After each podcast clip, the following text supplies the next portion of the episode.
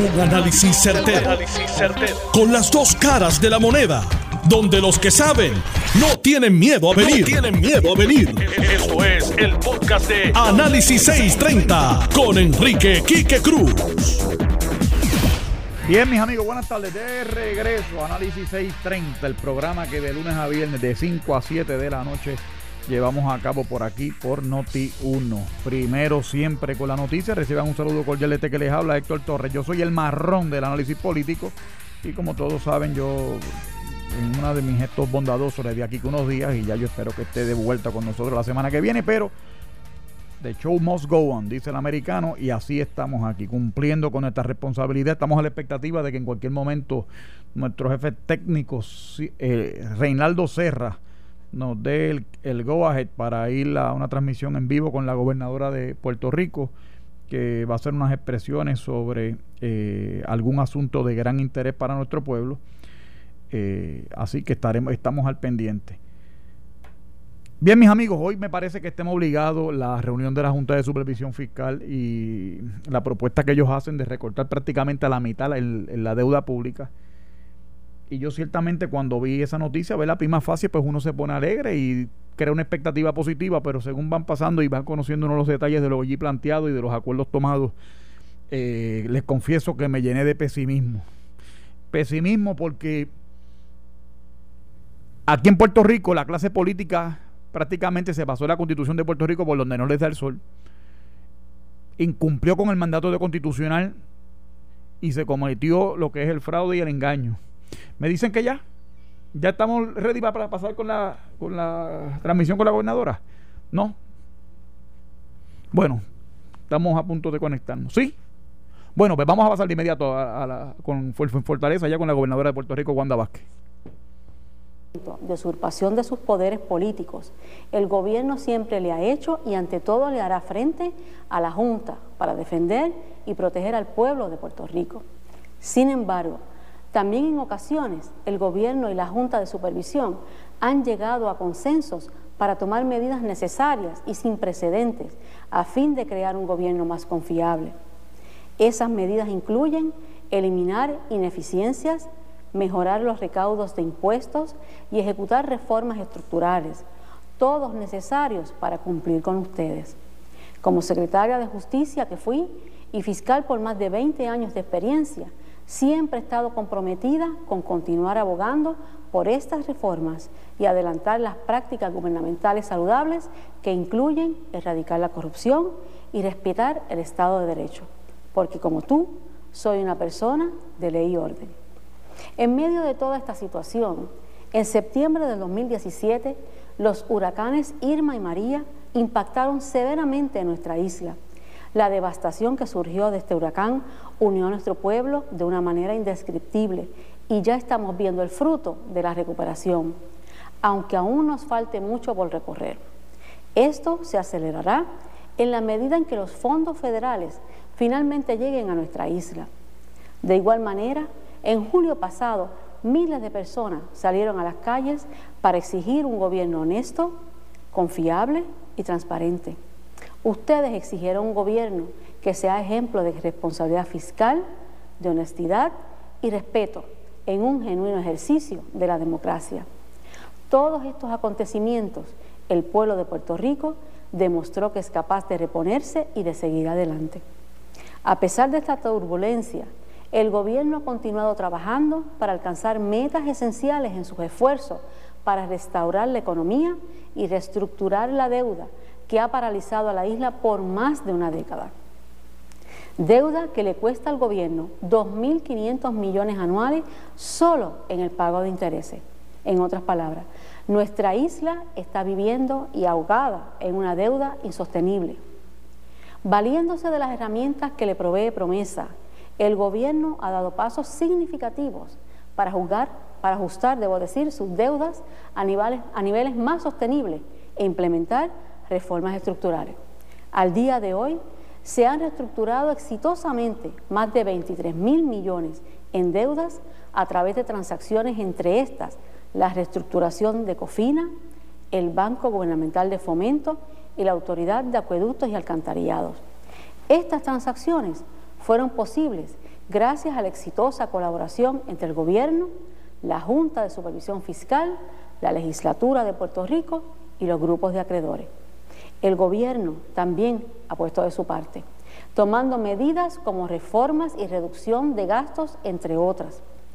Asimismo, las medidas tomadas han facilitado que el Gobierno asuma la responsabilidad de nuestro sistema de retiro, que está descapitalizado y quebrado, para asegurar el pago de beneficios a los pensionados en el futuro a través del sistema PayGo. Por ello, el gobierno ha realizado el recorte en gastos operacionales más grande de los últimos 40 años y gracias a esto nuestros retirados hoy siguen recibiendo sus pensiones, porque nuestro compromiso, como siempre, ha sido con ustedes. Desde que asumí la gobernación de una manera constitucional, ha sido mi compromiso trabajar para restaurar la credibilidad de Puerto Rico en Washington.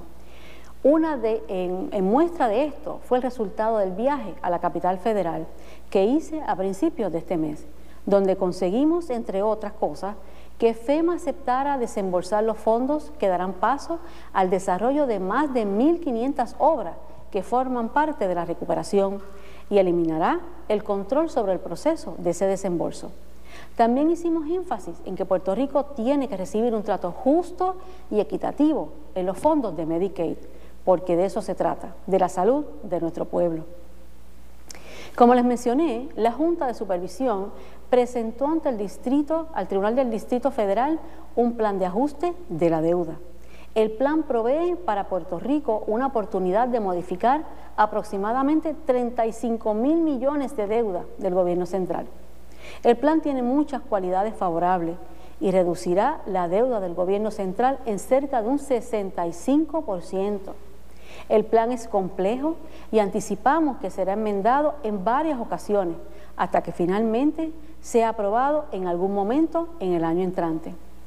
Tienen mi compromiso de que mi gobierno se mantendrá vigilante y protegerá los intereses del pueblo de Puerto Rico durante todo ese proceso. Es bien importante este plan, porque este plan garantiza que el gobierno continuará financiando todos los servicios esenciales y estará en una posición que le permita proteger la salud, el bienestar y la seguridad de nuestro pueblo. El mismo incluye ciertas salvaguardas para asegurar la protección de las pensiones e impone a los gobiernos futuros que incorran en préstamos irresponsables de una manera eficaz. Junto al liderato legislativo, implementaré medidas para asegurar que esas prácticas del pasado no se repitan. El plan propuesto presenta acuerdos negociados entre la Junta de Supervisión Fiscal, Uniones Obreras y el Comité Oficial de Retirados, que tienen la encomienda de representar los intereses de los retirados en este proceso de quiebra. Esa estructura negociada y acordada por el Comité de Retirados protegerá el pago de las pensiones en el futuro y solo incluye una reducción del 8.5% en beneficios mensuales para los beneficiarios que reciban más de 1.200 dólares mensuales de pensión, sin incluir los beneficios que reciben por Seguro Social y el plan médico. O sea, que solo aquellos pensionados que reciben más de 1.200 dólares mensuales se les aplicará esa reducción. De modo que el 60% de la población que recibe pensión hoy día estará protegida. Ese acuerdo pactado por el Comité de Retirados incluye la creación de un fondo de reserva de pensiones millonario para asegurar el pago de las pensiones en el futuro y una prohibición expresa de futuros recortes a las pensiones. Por principios, no apoyo ninguna reducción en beneficios a retirados pues esta población ya ha hecho grandes sacrificios desde antes de que comenzara el proceso de la quiebra y nunca autorizaron poner sus pensiones en riesgo. De eso estoy muy clara. Yo soy servidora pública y como tú pensionado dependeré de mi pensión para vivir una vez me retire. La decisión que tenemos que tomar hoy se reduce a lo siguiente. Respetamos el acuerdo que alcanzó el Comité de Retirados con la Junta de Supervisión Fiscal que reduce las pensiones en un 8.5% o nos arriesgamos a enfrentar mayores recortes de hasta un 25% en las pensiones, lo que contempla actualmente el plan fiscal según certificado por la Junta. Igualmente nos arriesgaremos a perder la oportunidad de reestructurar más de 35 mil millones en la deuda del gobierno y salir de una vez por todas de la quiebra. Por lo que les he expresado, estoy convencida de que la mejor alternativa en esta encrucijada es considerar la aprobación del plan de ajuste fiscal que ha sido presentado hoy por la Junta de Supervisión Fiscal. Mi evaluación de esta situación no está regida por encuestas o por cálculos para ganar popularidad o el mayor número de votos. El único interés de mi parte ha sido hacer un análisis objetivo y cuidadoso de cuáles son realmente los mejores intereses de los pensionados en Puerto Rico. No podemos seguir atascados en la quiebra por muchos años más. Y al igual que tú, quiero que la Junta de Supervisión Fiscal termine sus trabajos lo antes posible. Estoy confiada en que al final de este proceso Puerto Rico obtendrá nuevamente su autonomía fiscal y encaminará en la ruta de la recuperación económica. Ciertamente no es una decisión fácil. Somos funcionarios que hemos dedicado nuestra vida al servicio público y dependemos de nuestra pensión para vivir, pero no podíamos arriesgarlos a un descuento mayor. Quiero expresarles que el proceso de este plan de ajuste fiscal continuará en el Tribunal Federal y estaré muy vigilante a siempre procurar el mayor beneficio para los pensionados y para el pueblo de Puerto Rico. Muchísimas gracias a todos y que Dios bendiga a nuestro pueblo. Regresamos al programa donde los que saben no tienen miedo a venir. Tú escuchas, escuchas Análisis 630 con Enrique Quique Cruz por Noti1. Bien, mis amigos de regreso aquí ya. Escucharon las expresiones de la gobernadora sobre el acuerdo alcanzado por la Junta de Supervisión Fiscal y eh, el, comité este de pensiones retiradas que llegaron a ese acuerdo. Y yo, como comencé, introduje el programa, eh, comencé diciendo que es motivo de regocijo, ¿verdad? Que finalmente se llegue a un acuerdo con un hecho que era tanta tensión y tanta incertidumbre, particularmente entre las personas retiradas.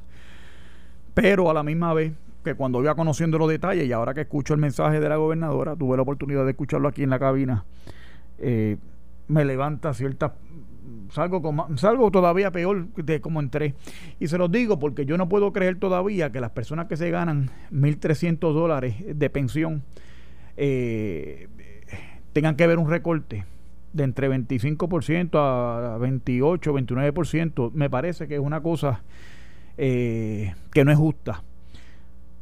Cuando yo pregunto cómo se había afectado los presupuestos ordinarios de la rama judicial, de las ramas ejecutivas, el presupuesto de la fortaleza, a mí me parece que eso debió haber eh, empezado, si vamos a ser justos, eh, las pensiones de dos mil dólares hacia arriba, no de 1.200 o 1.300 para ser justo.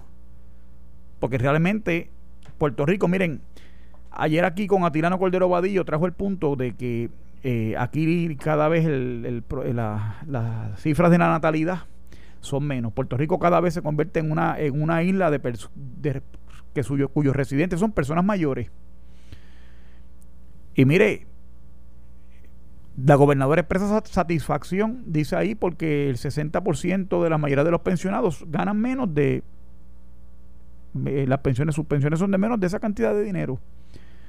¿Y qué importa que sea el 90% si son menos de 2 mil? O sea, el costo de los medicamentos,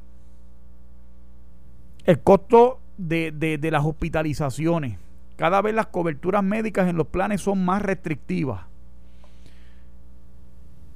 entonces yo me pregunto, ¿Puerto Rico es un sitio viable para poder residir aquí?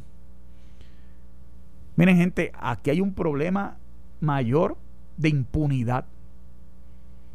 Alejandro García Padilla un domingo por la noche anunció que no iba a pagar las obligaciones contractuales como reza la constitución de Puerto Rico y lo mandata a él y a la rama judicial, a la rama legislativa en aquel entonces a identificar los recursos y cumplir con eso antes inclusive que el pago de la nómina iba el pago de, la, de, la, de los bonos. Ah, que se llegó a un acuerdo, seguro, se llegó a un acuerdo. ¿Y qué pasó con, la, con, con, el mandato? Quedamos en, quedamos en, que todo esto quedó y no pasó nada. Se hizo y no pasó nada. Me están aclarando que la, el recorte de las pensiones son de 8.5. Lo que pasa es que vi en un tuit de uno de los periódicos de, principales de aquí de San Juan que decía que era de un 25, a un 28. Pero aparentemente me llama un querido amigo y me aclara que es de, eh, de 8%. Pero es que indistintamente, ¿verdad? La, la, indistintamente la cantidad, me refiero yo al principio cardinal de que aquí en Puerto Rico tienen que ser los pensionados los que tienen que pagar los platos rotos de lo que ha sido esta ignominia que ha vivido Puerto Rico desde que Alejandro García Padilla dijo que no iba a pagar los bonos a los bonistas, que no iba a pagar la deuda contraída poniendo en riesgo el buen nombre de Puerto Rico y su crédito. Crédito que desde Luis Muñoz Marín, su, ¿verdad? su abuelo político y su papá Rafael Hernández Colón, ellos se hartaban de decir que habían llevado logrado llevar a Puerto Rico al mercado de bonos y que tenían en la clasificación crediticia AAA máxima que con la que las agencias acreditadoras evalúan los bonos de Puerto Rico, pues todo eso Alejandro García Padilla, de un, ¿verdad? por no tomar las medidas necesarias, antipáticas que hay que hacer, que es recortar los gastos alegres del gobierno yo me pregunto por qué hay que bajar las pensiones a las personas que reciben pensiones de 1.200 dólares, que 1.200 dólares al mes prácticamente no dan para nada en este país. 1.200 dólares se lo lleva usted en una, en una compra, en una, ¿verdad? Una, en una de estos eh, club de membresía. Se lo gasta usted eh, prácticamente ya los pagarés de un carro. Están en, eh, ¿verdad? una persona que trabaja ordinario, cualquier carro aquí ya paga 600 dólares mensuales, no un carro de lujo, una hipoteca y a veces nuestras personas mayores tienen, se ven forzados a, a, rehipotecar sus propiedades por el alto costo de vida. Mientras todo esto pasa, los presupuestos de las agencias y las instrumentalidades siguen igual. Recorte prácticamente tonto. Y era la expectativa de más de una persona en Puerto Rico que cuando se nombrara la Junta de Supervisión Fiscal aquí se iban a tomar las medidas necesarias para poner orden para poner, para traer disciplina fiscal real al gobierno de Puerto Rico. Y ustedes ven que van los legisladores a cuanto baile de muñeca, la conferencia magistral de yo no sé oír a Mr. Emerson decir de cómo es que se tiene que legislar, del Concilio de Gobiernos Estatales, del, de la Asociación de Gobernadores, de los gobernadores demócratas, de los gobernadores republicanos. Y los servicios en las agencias patéticos. Váyase un sesco y usted sabe de lo que estamos hablando. ¿Por qué tiene que pasar eso? ¿Por qué reina la impunidad? ¿Cuál es el orden de cosas que nosotros vamos a cambiar en Puerto Rico mientras todo esto sigue igual? El Departamento de Educación, el Departamento de, Salud, programas que dependen, eh, eh, agencias de gobierno que funcionan con más del 50% de su presupuesto práctico, que son fondos federales. Aquí hablábamos con, con, el economista Antonio Rosado, con Atilano, con Zoraida la semana pasada, con John Mott el martes pasado, de cómo los fondos federales prácticamente subsidian la operación del gobierno y el, entonces el ingreso que se paga aquí estatal, ¿a qué va? ¿A pagar qué? A pagar la nómina pública, nómina pública que está repleta de batatas políticas a pagar que contrata contratación innecesaria de servicios profesionales. Yo me pregunto qué demonios lo que hacen en el Departamento de Justicia, esa gente no existe. Esa gente prácticamente, efectos prácticos, no existe. Y se justifica contratación a mansalva de cuánto bufete privado hay, pues porque el, el Departamento de Justicia allí, no sé qué, mirándose las caras, será, no sé. De las grandes a las pequeñas están los federales en todas envueltas. Aquí prácticamente se ha federalizado la policía y, todo lo que tiene que ver con seguridad pública, investigación criminal, prácticamente está todo federalizado.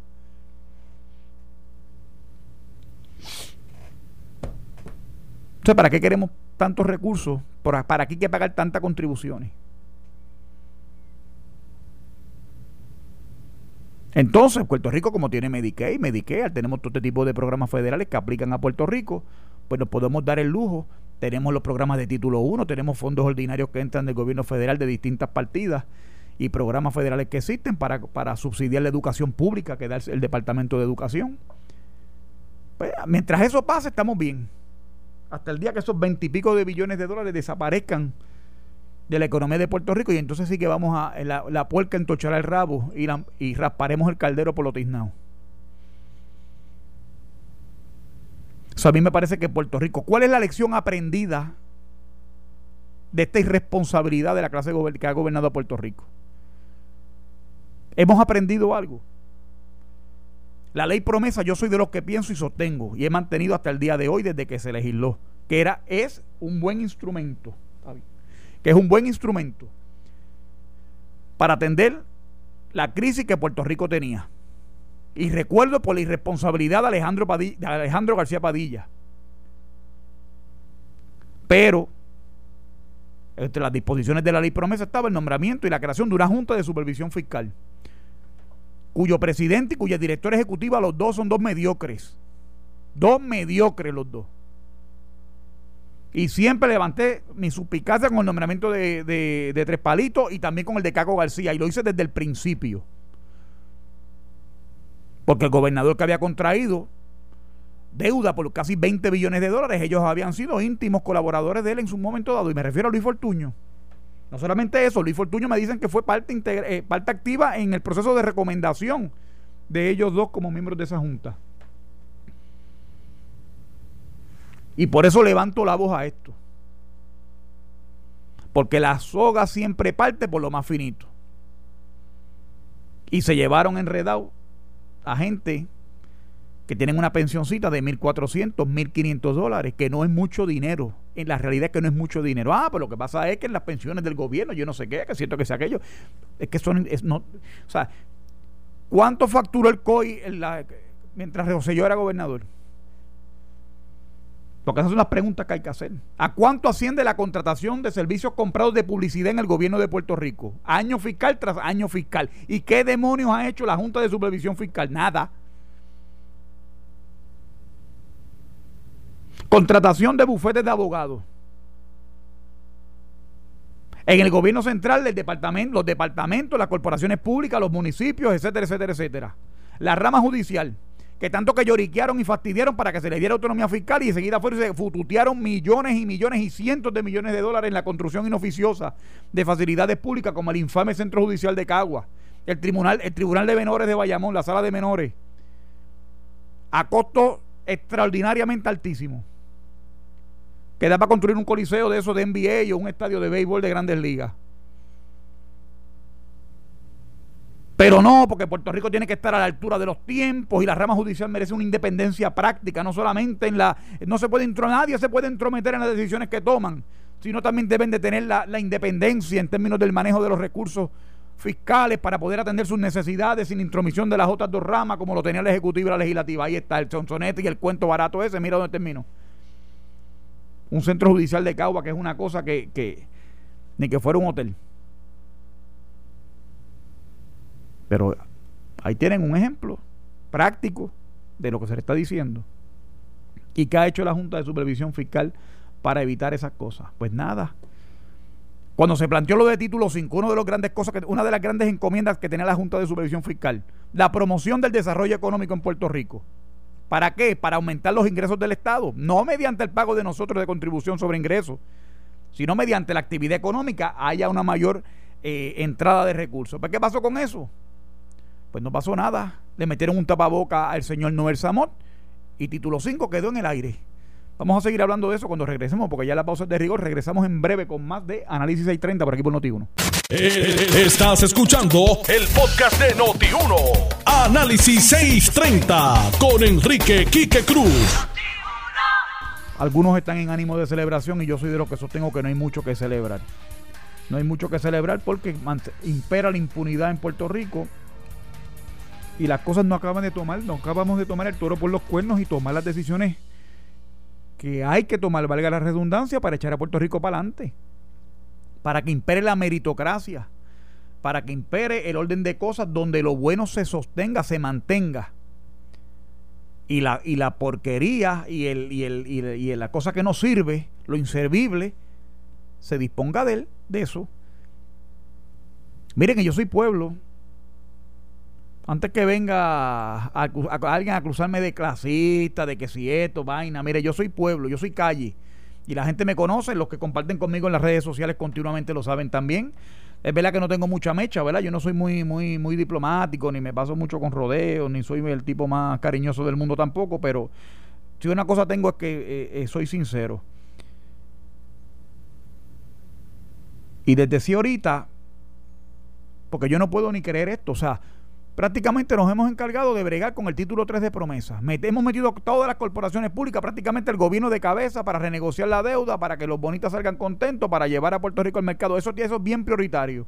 Eso es el título 5, lo que tiene que ver con proyectos claves para promover el desarrollo económico en Puerto Rico, obra de infraestructura. Todo se ha quedado en el aire. Yo recuerdo una vez cuando un secretario de transportación, me parece que fue el que vino después del hijo de Izquierdo Mora en la década, en, eso fue en el 2004, me parece, antes de las elecciones del 2004.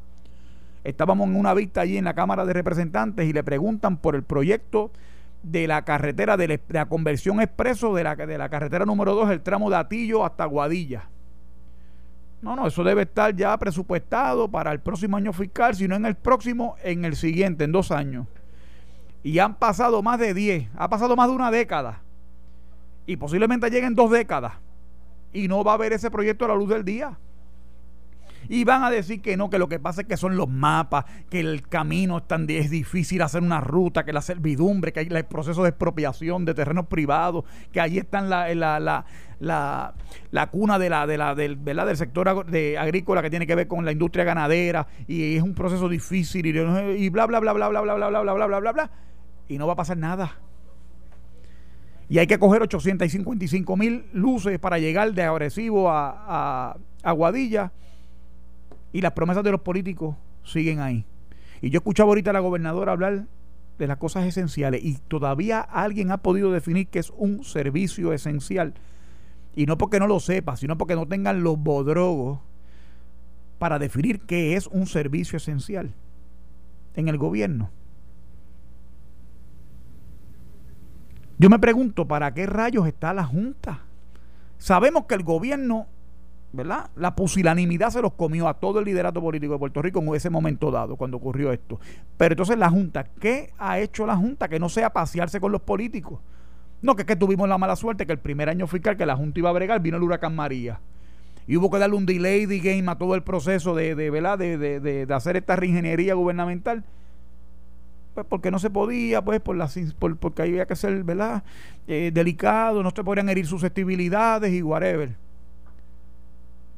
Y ahora la susceptibilidad que le han dado es a todas las personas que tienen una pensioncita de 1.200 dólares para arriba, pasárselos por la piedra y darle un impuesto ahí de 8%. Y a mí me parece, y lo repito, sostengo que es injusto. Injusto. Porque mientras hay contratistas que se hacen millonarios de un cuatrenio a otro, venir a fastidiar con la pensión que de una persona que, que ah, ¿verdad?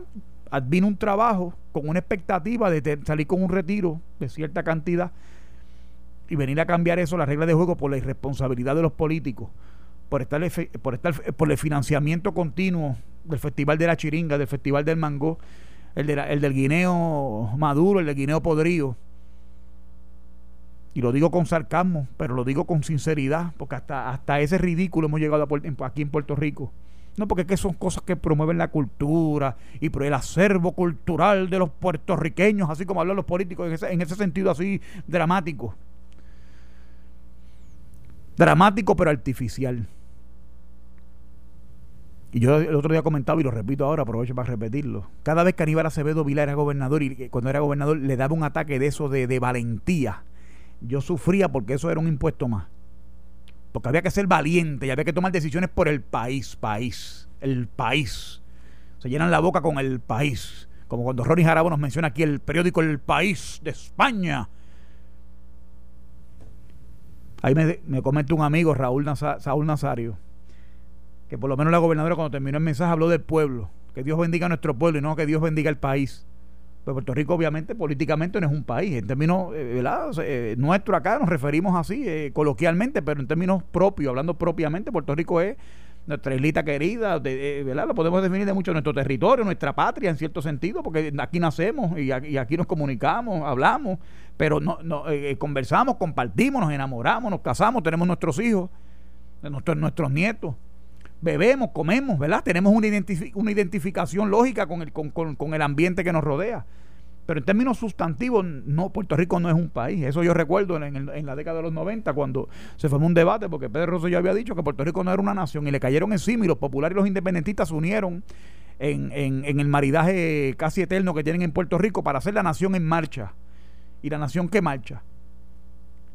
Y by the way, y que reciba de elección al movimiento estadista. Se unieron todos ellos, la nación que marcha, y Pedro Rosselló cuatro o cinco meses más tarde le dio la paliza electoral más grande que se le ha dado al Partido Popular en su historia, hasta que Luis Fortuño superó eso en el 2008, gracias al energúmeno y ese engendro satánico de Alejandro García Padilla, de Aníbal Acevedo Vilá, perdón.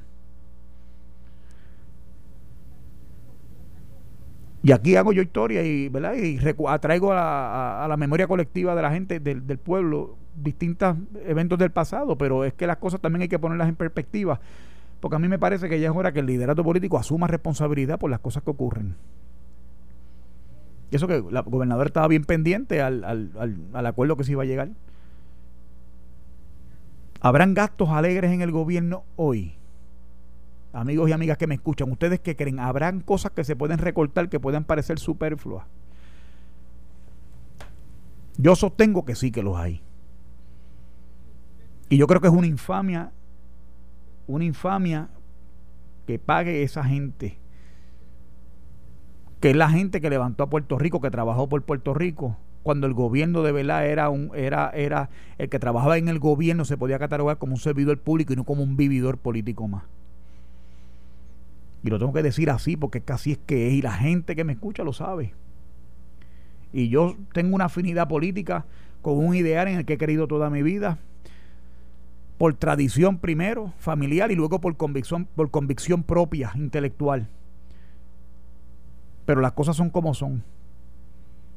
Y nosotros los que somos y creemos en la, en la, En la unión permanente y la, y la consecución de los plenos derechos políticos y, y, la, y, la, y los derechos de igualdad económica que supone la, la, la consecución de la estadidad, tenemos que entender que nosotros tenemos que crear un organismo gubernamental que sea complementario con las funciones que tiene el gobierno federal, similar a como ocurre en los otros 50 estados. Y no la duplicidad de este gobierno faraónico, como nos decía ayer el, eh, el economista Antonio Rosado, este gobierno con tantas estructuras, 130 y pico de agencias. Yo recuerdo que uno de los grandes planes del gobernador Roselló era eliminar las 130 y pico de agencias y tener 30 y algo, 35 me parece que eran. No nos cumplió. Se planteó se habló, se llegó a hablar, se llegó a mencionar el tema, pero no se llevó a, no se llevó a cabo esa supuesta eh, eh, gestión gubernamental de, achicar el, funcionamiento del gobierno. De hecho, lo que hicieron fue que crearon sombrillas, crearon agencias de gobierno eh, para, para aunar los servicios que se daban. Por ejemplo, el Departamento de Seguridad Pública, que resultó en su implementación un total disparate. Gracias a Héctor Pesquera, eh, gracias al famoso Falfo, Filfo, eh, Falfo me parece que es el que era ayudante de Ricky Rosselló, en Fortaleza, el asesor legal, y no nos cumplieron. Esto pesquero nos costó ciento y pico de mil dólares al año. Eh, Falfo nos costó unos pocos más. Ricky Rosselló fue gobernador. Logró su meta, su proyecto político. Y todo quedó igual. Y yo me pregunto hasta cuándo Puerto Rico va a tener que soportar este orden de cosas. Esta era la gran expectativa de la reunión de la Junta de Supervisión Fiscal. Ah, que hay un paso positivo, sí, que se va a renegociar la deuda, perfecto. Y que si hay menos deuda, entonces habrá un presupuesto menor o se van a reasignar los recursos supuestos que se iban a utilizar para el pago de la deuda, se van a utilizar entonces para comprar servicios de publicidad, eh, contratar eh, abogados o hacer ese tipo de cosas. Vamos a añadir gasto público o vamos a identificar esa economía y vamos a ese ahorro a pasárselo al pueblo específicamente en el pago de impuestos sobre ingresos. Hemos visto como los municipios, una de las grandes, una de las grandes potalas, uno de los grandes problemas que tiene Puerto Rico, los municipios. Algunos plantean que son la solución. Yo soy de los que sostengo que es uno de los graves problemas los 78 municipios quebrados, casi todos de Puerto Rico. Y los que no están quebrados, eh, eh, ayer me decía el compañero Antonio eh, Rosado, que lo menciono, porque es que, es que hoy estaba, lo que hablábamos ayer en el programa, lo que resuelve hoy la Junta de Supervisión Fiscal y el mensaje de la gobernadora nos den la cara con eso. Los municipios se niegan a que les toquen el impuesto de inventario, porque ellos asisten al gobierno y cambian, y son los que bregan allá.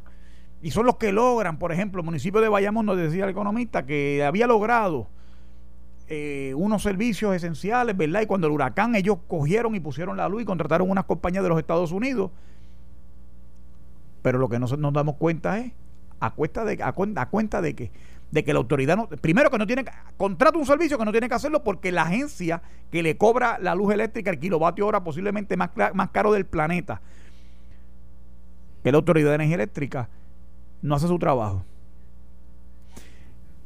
y ellos nos cobran a nosotros un, eh, eh, eh, a los comerciantes un impuesto al inventario. O sea, que significa que si yo importo algo a Puerto Rico y lo almaceno, ya yo tengo que ir, ya yo tengo que, que pagar de adelantado un impuesto. Y encima cuando lo vendo para ponerlo en el, en el orden de distribución, también tengo que encima también pagar otro impuesto más. ¿Y por qué tenemos que hacer eso? Pues para administrar la burocracia de los municipios que también están constituidos y operan fundamentalmente como cualquier agencia gubernamental más. ¿Quiénes trabajan en los municipios en su gran mayoría? ¿Quiénes dirigen las, oficinas departamentales de los municipios? Las personas que son acólitos incondicionales de esos alcaldes.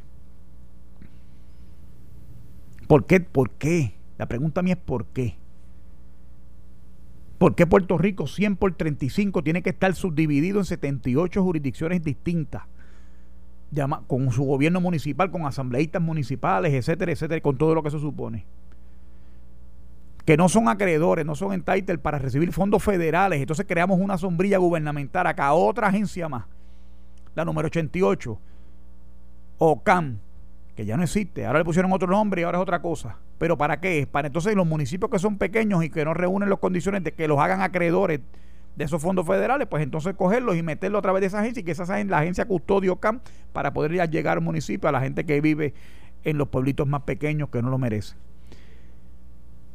Y hay quien diga, ah, pero es que esa gente vive allí merecen unos servicios igual que los que viven en los municipios grandes, pues seguro. Pero mire, escuchen, escuchen al alcalde de Comerío, cada vez que defiende el maldito fondo de equiparación esa.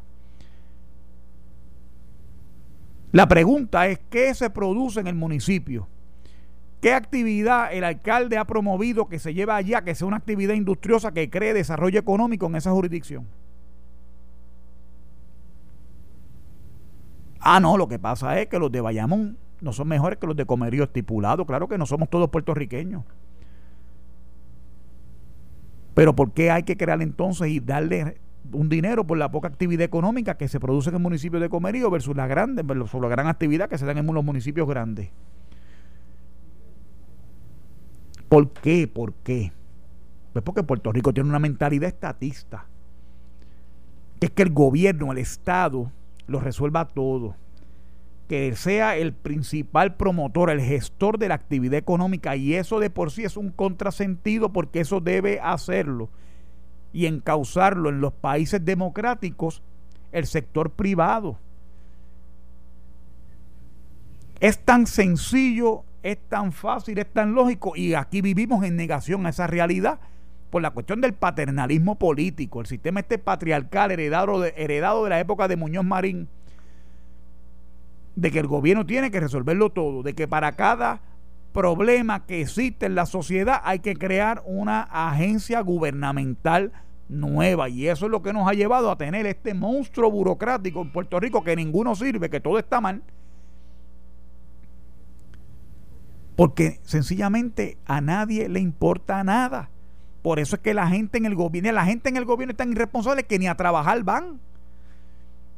Ni a trabajar van, bendito sea Cristo.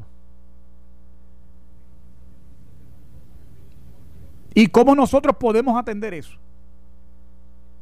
¿Qué plan ha habido? ¿Qué político se ha pronunciado para bregar y tratar de resolver eso? Eso no lo podemos tocar ni con una vara larga. Yo recuerdo cuando la ley 7, cuando Fortuño implementó la ley 7 en Puerto Rico, que le van las noticias rápido, le ponían unos micrófonos y bendito. Entonces, y cuando iban, se organizó un operativo de relaciones públicas y ponían a los cesanteados del gobierno ahí, a bendito, cuando llegaban al Departamento del Trabajo a tratar de buscar, a requerir los servicios de, ¿verdad? de pago de desempleo, etcétera, etcétera. Van a entrevistar a uno que eran, porque esa era una pareja. Entonces, el tipo no le cabía un tatuaje más, no le cabía una pantalla más en la lengua.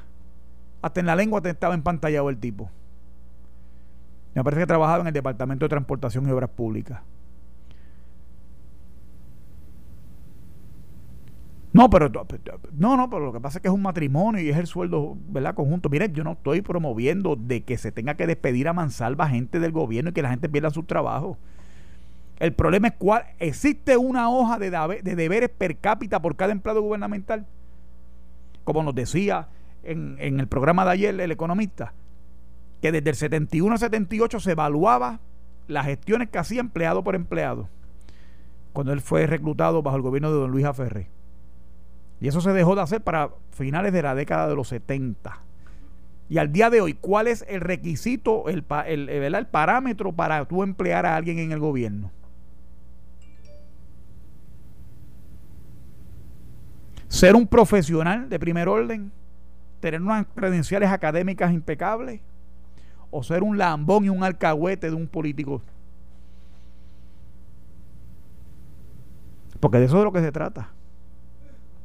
Y esto ha tenido un costo. ¿Cuál es el costo? Una, no solamente de, un ocio, eh, ¿verdad? Eh, eh, que hiere la retina a cualquiera que va a tratar de recibir un, un servicio en el gobierno. El problema es la pobre calidad de los servicios que se prestan en el gobierno. Usted va a hacer cualquier bobería, pues hay que darle un certificado de asume de negativo. Y si usted no está divorciado y ya lo tiene, pues no está, no está notificado eso. las agencias entre ellas no se comparten la información de lo que usted está haciendo.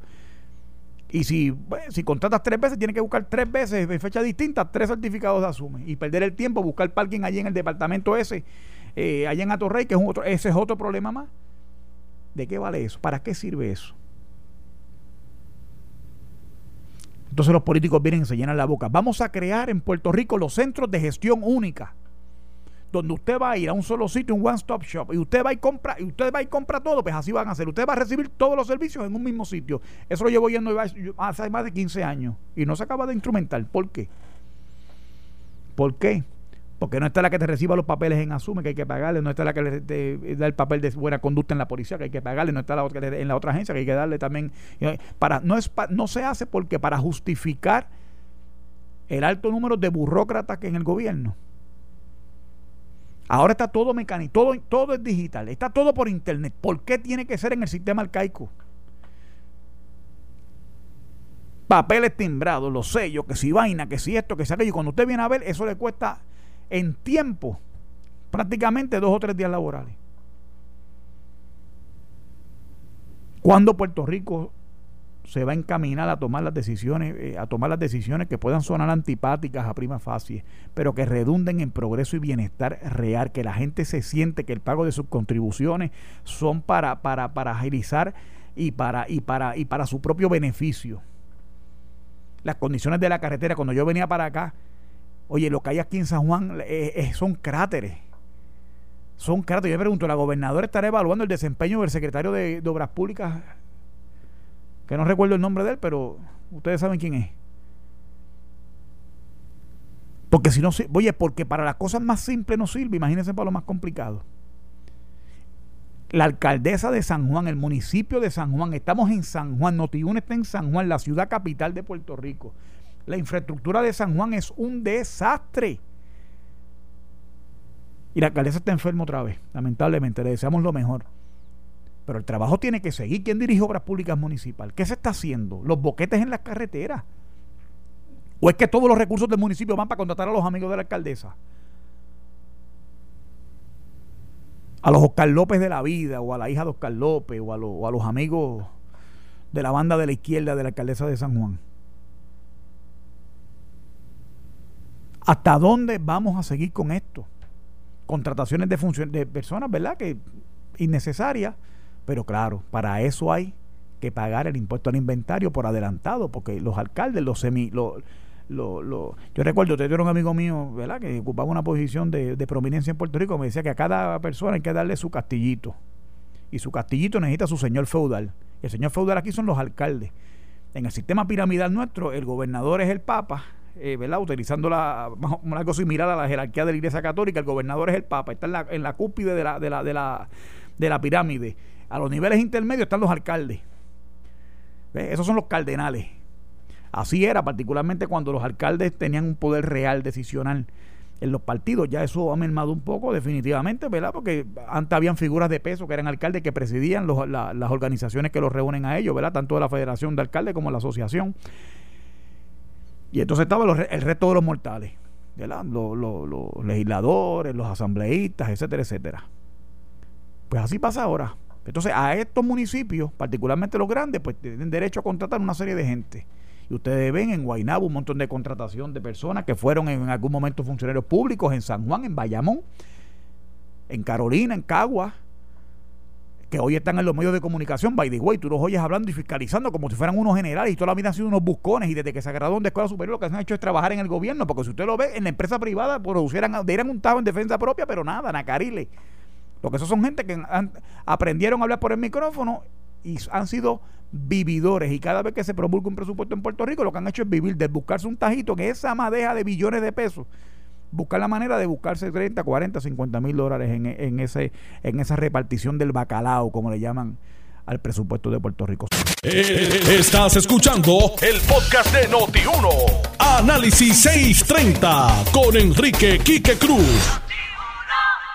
Bien, mis amigos, de regreso aquí a Noti 1630. Les habla Héctor El Marrón Torres en compañía ya que se me acaba de, unir nuestro compañero que está con nosotros los viernes, el amigo Luis del Valle. Saludos Luis, bienvenido. Saludos a ti y a la radio audiencia.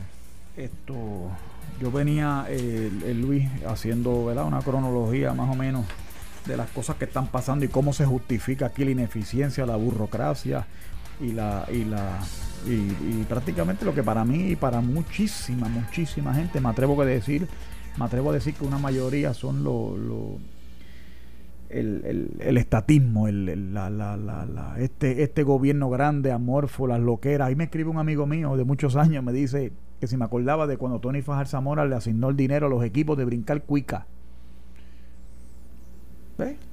Aquí se hace una partida de que va a donativos legislativos o, una cosa como esa, donde se hacen cosas muy buenas, ¿verdad? Se, por ejemplo, entidades como, como, como los hogares CREA, eh, Teen Challenge, que rehabilitan adictos a drogas, hacen cosas en la casa de las mujeres maltratadas, Julia de Burgos, cosas que francamente merecen que se atiendan y que se colaboren con ellas. Pero también hay unas cosas que son francamente absurdas y ridículas. los equipos de brincar cuica Ahí es que yo irónicamente me lo vacilo, ¿verdad? Yo el comentario irónico, el, el, festival de guineo verde, el maduro y el podrido. O sea, de ese tipo de... porque son las cosas que aumentan el acervo cultural de los puertorriqueños y tal, tal, tal, y te hablan así, fruncen el ceño para dar este look así como de, de intelectuales y todo ese tipo de vaina. Y mientras todo eso pasa, estamos aquí. 75 billones después con un acuerdo donde le pasen, le tumban ahora el 8% a la gente que se gana una pensión de más de 1.200 dólares. Eh, eh, y así no podemos seguir. Yo, francamente, yo cada vez me siento más, más pesimista con, lo que está pasando aquí. ¿Cómo tú ves lo que está pasando? En general, yo, entiendo que nosotros hablamos mucho de eso. El problema que yo veo en Puerto Rico es la falta de un marco socioeconómico si no tienes un marco socioeconómico, todos los partidos y los políticos tienden a improvisar, a operar con eclecticismo, tomando de aquí a allá, ideas de aquí, ideas de allá. No se comprometen con nada, no son consistentes nunca. Eh, por ejemplo, el independentista no defiende la independencia, el estadista no defiende la estadidad, el autonomista no defiende el autonomismo. Cuando se va a temas económicos, lo mismo. El que supone que es republicano te coge préstamo. Fortuño cogió préstamo, deuda inconstitucional, Fortuño. Y él era el más republicano en la historia de Puerto Rico. De los gobernadores bajo el ELA, el más republicano en la historia ha sido Fortuño. Tanto así que en Estados Unidos lo respetaban y lo invitaban a revistas importantes de Estados Unidos, a programas importantes de Estados Unidos, de medios conservadores, y lo llegaron a considerar precandidato a vicepresidente, a considerarlo, bajo Romney, en el tiempo en que Romney estaba buscando quién iba a acompañarlo en la papeleta. Él fue considerado que de hecho Fortuño y Romney hicieron alianza y lo, recibió aquí en Puerto Rico y Romney estuvo en el cierre de campaña de las primarias del PNP y le sorprendió como aquí hacían festejos en los cierres de campaña con música y fuegos artificiales porque él nunca había estado en algo que parecía un 4 de julio, una despedida de año, porque la política de aquí es distinta a la de allá, más él que es de Utah, de un estado bien religioso, mormón, pues le sorprendió cuando lo vio aquí. Pero Fortuño el republicano por excelencia emitió deuda inconstitucional. Eso nada más te dice cuán inconsistentes son en Puerto Rico. O sea, si no tienes un marco socioeconómico claro, lo que vas a hacer es improvisar. Y lo otro, además de improvisar, es delinquir o corromperte. Porque a veces es por ineptitud, pero a veces es por corrupción. Puede ser cinismo o puede ser ignorancia. Y ambas son dañinas. Tanto que seas un inepto, ignorante, un ingenuo, una marioneta, es tan malo como que seas un corrupto, un cínico o alguien que deliberadamente solo busca su beneficio utilizando fondos públicos. Sí se necesita un marco socioeconómico. No podemos seguir en esta idea de que improvisando y atendiendo los problemas cuando se presentan al momento, por controversias, por sondeos de opinión de los medios de comunicación, determinamos cuál es la política pública. De momento hacemos política pública a partir de una controversia, de un chisme, de un boicot, cuando se supone que tú tengas eso claro de antemano. Se supone que tú tengas un programa de gobierno, se supone que tengas un programa de partido, se supone que tengas una filosofía económica. No se supone que tú esperes a que surja una controversia para tú definir cómo piensas en torno a asuntos económicos o cualquier otro tipo de temática. Por ejemplo, ahora mismo se está discutiendo la nueva ley de armas o el proyecto de ley el proyecto del Senado 1050, que se supone que este es el segundo interno, el segundo intento al bate que tiene el Partido Nuevo Progresista para aprobar un proyecto de ley sobre ley de armas que flexibilice eh, los requisitos, tanto en, el costo como los requisitos para obtener la licencia de portación eh, y de posesión de armas. Esta es la segunda vez. La primera vez fue cuando Carmelo Ríos lo intentó en la administración de Fortuño, con la presidencia en el Senado de Tomás Rivera Chávez y la presidencia en la Cámara de Jennifer González. Y la segunda ocasión fue bajo la administración de Ricardo Rosselló y ahora eh, la gobernadora Wanda Vázquez con la presidencia de Tomás Rivera Chávez en el Senado y la presidencia de Johnny Méndez, Carlos Johnny Méndez, en la Cámara. Y teniendo mayoría republicana, todavía no se ha logrado aprobar una ley de armas. O sea, eso te prueba que aún teniendo las condiciones no lo hacen. ¿Por qué? Porque improvisan, por lo que acabo de decir, no hay un marco socioeconómico claro, las ideas no están claras, lo que hacen es improvisar. No estamos de acuerdo, yo, y yo concurro contigo, es fundamentalmente lo que estás diciendo. No entienden, muchos de ellos dicen ser republicanos, no entienden lo que significa ser republicano, lo que significa ser demócrata, eh, prácticamente no han tenido ni... no Acuérdate que lo que somos PNP tenemos el, ¿verdad? la herencia histórica del movimiento republicano, de Barbosa, el partido, el, movimiento estadista, los, sus partidos, sus vehículos políticos electorales eran, tenían el apellido republicano en algún lado, era estadista republicano, eh, o, whatever, o, el Partido Republicano Puertorriqueño, whatever, como se llamaran en aquel momento.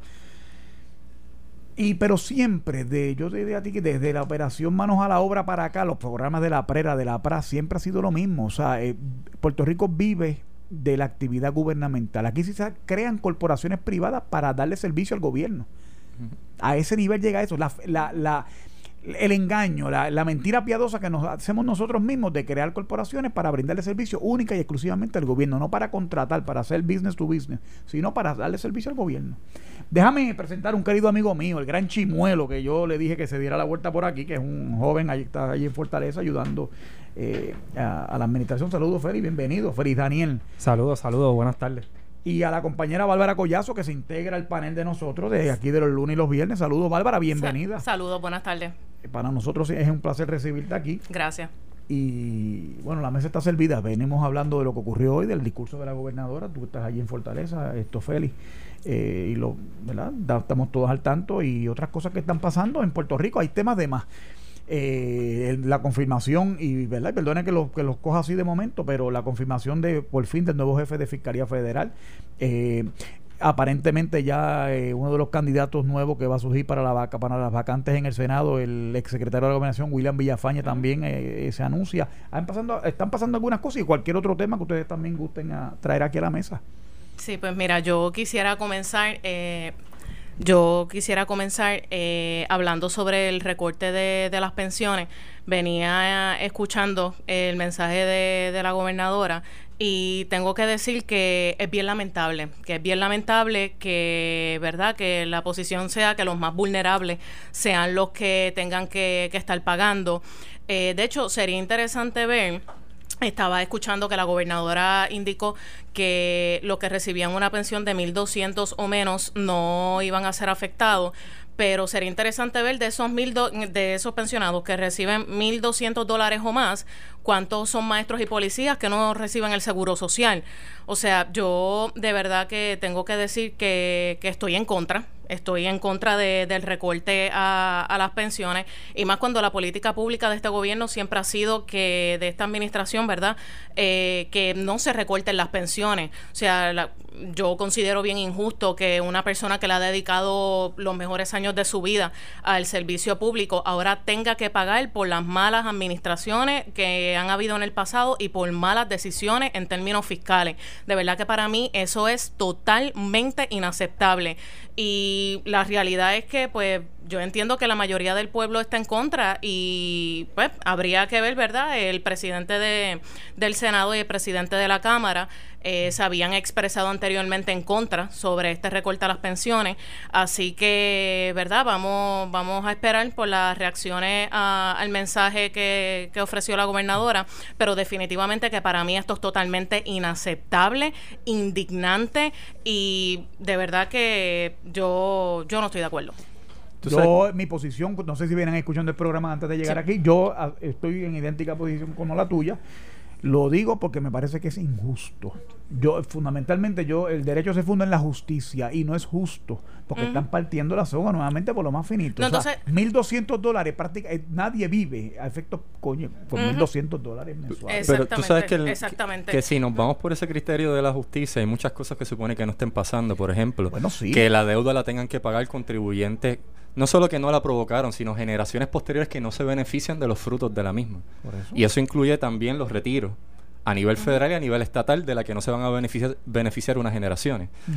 Lo otro también es eh, cuando se establecen impuestos regresivos que se generalizan a toda la población y cuando tú tiras en proporción cuánto paga la persona común, paga mucho más que alguien que tiene mayor capacidad de pago y que puede hacer una aportación mayor. Si nos vamos a injusticia, injusticia también es que el, el modo en cómo se establece la política pública eh, y se establece la prioridad, cuáles son las necesidades básicas. Tú tienes agencias que son innecesarias, procuradurías que no hacen falta y están ahí operando y se genera un gasto público. No le pagas a los policías las horas que les debes. Las horas que les debes de trabajo ya pagado. Contratos no se cumplen. Eh, lo que es retiro, retiro es un tipo de contrato, no se está cumpliendo. La constitución dice que hay un límite del servicio de la deuda. Sobrepasamos el límite. Se estableció bajo Rafael Hernández Colón una deuda extraconstitucional.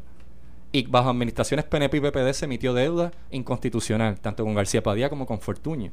Entonces, si vamos a hablar de, injusticia, la injusticia aquí la podemos ir, la, podemos eh, identificar desde hace mucho tiempo, pero no se denunció en aquel entonces. Ahora que tú dices no se denunció. Ahora que tú dices eso, Luis, Bárbara, Félix y a los amigos que nos escuchan, tú traes un ejemplo que me gusta mucho, lo de la deuda extraconstitucional. Yo recuerdo cuando Rafael Hernández Colón, Rafael Hernández Colón fue el primer gobernador que venía a la gobernación después de haber sido secretario de justicia. Se pasaba pidiendo opiniones legales al secretario de justicia. No, porque está Wanda Vázquez. ah, bueno, el primero. No, el primero. el primero fue Y él mismo manufacturó la teoría esa de que las agencias le podían pedir prestado a las corporaciones públicas, que la corporación pública le podía hacer un préstamo al gobierno central para cubrir los déficits. Y de ahí tú ves la, la, la, esta, este vacilón donde tú ves que han quebrado agencias, corporaciones públicas que antes eran la primadona en el, en el gobierno y, la, y se fututearon sus recursos con préstamos que nunca pagaron. Y luego lo hizo con Aníbal Acevedo Vilá, que fue el ayudante de él en un momento dado también en asuntos legislativos y ahí recuerdo yo que la, la, la, la cajita, la TH del gobierno central era el Fondo del Seguro del Estado. Pasó con, con energía eléctrica, pasó con, en distintas instancias. ¿Hasta cuánto puede coger prestado un gobierno? Pues él cogía manufacturaba unas opiniones legales con el Departamento de Justicia y a coger prestados, ha dicho, para comprar navieras, para comprar las navieras, para comprar la telefónica. Transacciones cuestionables porque ese, ese, es el rol del gobierno, que es lo que yo pregunto. ¿Cuál es el rol del gobierno en una sociedad libre y democrática? ¿Es gestionar la actividad económica o mantenerse afuera? Y, ¿verdad? y salvaguardar que haya, que haya competencia y que sea el sector privado que brinde esos servicios, que no son... Eh, y aún así, mira, los servicios de utilidades como el agua y la luz, aún esos servicios no deben ser eh, eh, eh, brindados directamente por agencias gubernamentales. Y se puede permitir que, que, el sector privado participe de eso y el gobierno limitarse a regularlo eficazmente pero regularlo. Lo que pasa es que la palabra eficaz cuando viene acompañada de gobierno como que es como el agua y el aceite como que no pegan así. de hecho en esa misma línea yo me pregunto cuántos recortes son necesarios para alcanzar lo que verdad se entiende que es la mejor decisión en términos de las pensiones la ley 3 eh, del 2013 ya hizo un recorte ya a las pensiones. Oye, en un promedio de 75 al 38, 40% más o menos. O sea, ya, ya hubo un recorte. Entonces, pues ahora entonces tiene que haber otro. Y más cuando el gobierno no ha incumplido con el pago de las pensiones, porque las pensiones se han seguido pagando, se han generado se han generado unos ahorros en otras partidas y se han continuado pagando las pensiones. Oye, se han hecho unos ahorros, se está trabajando con el asunto. ¿Por qué nuevamente penalizar al pensionado? Al más vulnerable. ¿Por qué? Entonces, ¿qué garantiza o quién garantiza que esto sea suficiente? Porque recordemos la ley 80, cuando la Junta estaba empeñada en que era necesario, que si no, no se iba a poder pagar el bono, oye, y se pagó se pagó. Entonces, ¿de, dónde salen los cálculos de la Junta? Que de hecho siempre tienen, siempre que este, trabajan con el presupuesto, eh, es un back and forth, eh, un para atrás y para adelante, y enmiendan números porque no conocen la idiosincrasia de Puerto Rico. No la conocen. Entonces, se están generando partidas en, en, en verdad en, en ciertos renglones que sabemos que ellos no generan ahorro en contratos, en servicios profesionales. Eh, en eso ellos no generan ahorro, que nos cuesta a nosotros, a los puertorriqueños. Nos cuesta. Entonces, ¿por qué penalizar al pensionado? ¿Cuántos recortes van a ser necesarios? Oye, a mí me parece de verdad que esto es sumamente indignante. Sumamente indignante. Y de verdad que yo tengo que decir que, que estoy estoy expresando la, frustración que, tengo honestamente porque entiendo que no, no es necesario. Ya se penalizaron a los pensionados con la fatídica ley del 2013. No entiendo que el pensionado no debe ser responsable de las malas decisiones del pasado. No debe serlo. Eh, concurro con todos ustedes. Y estoy básicamente en la misma línea de ustedes porque realmente el pensionado, el pensionado no tiene la culpa y pues mi papá es pensionado, va a ser pensionado y mi mamá también, y mis tíos y mi familia casi todo. Pero también tenemos que ser realistas. Eh, hemos visto los estudios actuariales en los tiempos pasados para llegar a esas pensiones. El gobierno hizo ese ejercicio para poder otorgar esas pensiones que hoy en día tenemos. Porque también tenemos pensiones de 1.200 dólares que nos van a ser afectadas. Pero esa persona que tiene 1.200 dólares, y no estoy en contra de que se gana los 1.200, ese no es el issue. Eh, trabajó 30 años y cuánto tiempo lleva recibiendo esa pensión se hicieron los estudios para saber si vamos a tener la capacidad económica para pagar eso.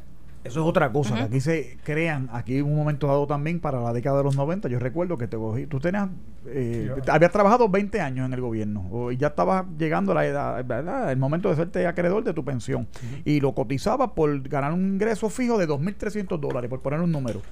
De momento te venía el gobernador, te daba un nombramiento de jefe de agencia, te aparecía ganando 6 mil dólares, y entonces recibes una pensión que de, a la que realmente tú no cotizaste, tú no pagaste, tú no aportaste al sistema en, eh, eh, para, eh, ¿verdad? para recibir la cantidad de pensión que estás recibiendo.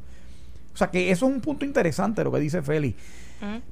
Pero, y yo lo que, pero retomando yo lo que ustedes traen, lo que, y toda la controversia fundamental en el asunto, yo me pregunto, ¿habrá otro tipo de gasto público en el gobierno que se pueda eh, recortar antes de tocar las pensiones. Claro, claro, claro que sí. la Junta no es proactiva?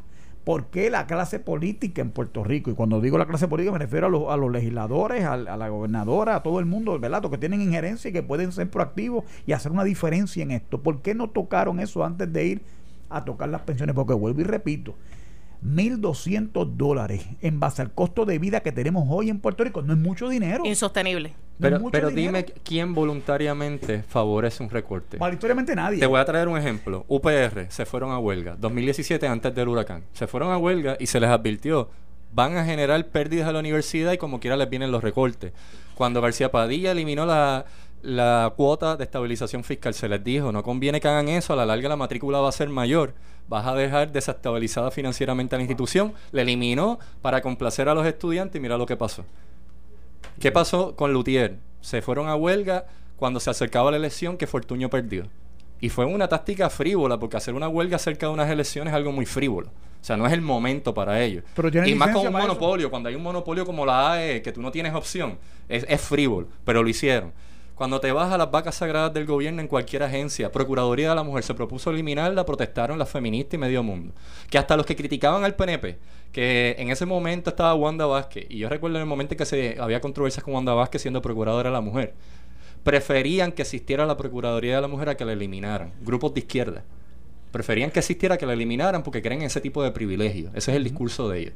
Cuando te vas al tema de las pensiones, no se quiere que haya recorte. Cuando te vas al tema de la privatización de la de cualquier recinto o unidad de, la UPR, por lo menos las unidades, o de WIPR, te dicen que eso es la cultura, que eso es intocable.